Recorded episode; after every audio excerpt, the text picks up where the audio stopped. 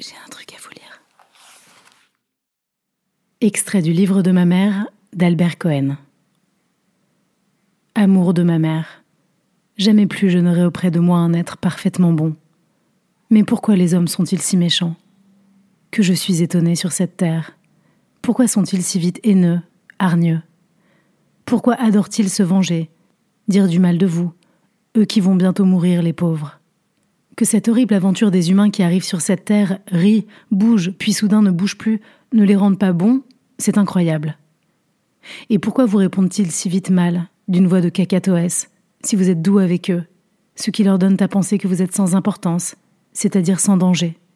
Ce qui fait que les tendres doivent faire semblant d'être méchants, pour qu'on leur fiche la paix, ou même, ce qui est tragique, pour qu'on les aime.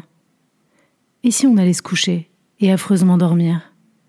Chien endormi n'a pas de puce. Oui, allons dormir. Le sommeil a les avantages de la mort sans son petit inconvénient. Allons nous installer dans l'agréable cercueil.